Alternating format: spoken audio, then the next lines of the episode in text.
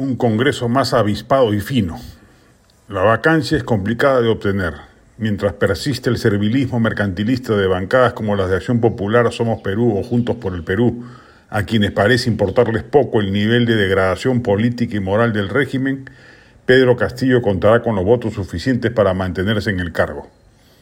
Corresponde entonces a la oposición afinar la puntería si quiere mantener a raya al gobierno y evitar, en la medida de lo posible, que arruine al país más de lo que ya lo está haciendo. Lo primero que tiene que hacer es negarle la confianza al gabinete Torres. Es imperativo.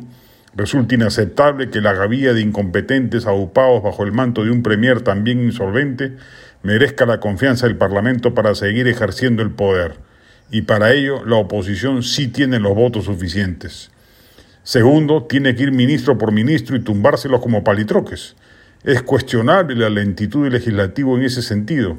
En siete meses de gobierno solo ha censurado un ministro y estuvo a punto de hacerlo con otro, el, ex titular de transporte Juan Silva. Por cierto, Mari Carmen, Carmen Alba debió llevar a cabo la votación a pesar de la renuncia ministerial para desnudar a los tránsfugas ideológicos del hemiciclo. Finalmente, debe andarse con cuidado en plantear iniciativas que sean perfectamente constitucionales. No lo es, sin duda, la pretendida acusación constitucional por traición a la patria en razón de las declaraciones presidenciales respecto de la salida al mar de Bolivia. Es un exceso pueril pretender que por ese motivo se le pueda desaforar del poder. Lo que corresponde más bien es agregar a la corrupción como causal de denuncia constitucional, modificar el artículo pertinente y cuando el primer mandatario, tan desprolijo en el manejo de sus quehaceres, vuelva a poner en evidencia su cercanía con actos ilícitos, proceder en consecuencia sin necesidad de tener los 87 votos que reclama una vacancia formal. Es altísima la desaprobación del Congreso de la República.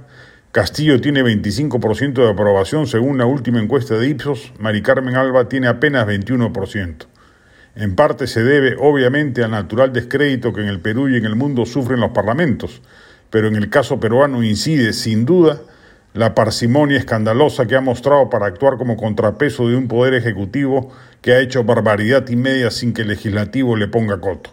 Es hora de corregir esa pasividad.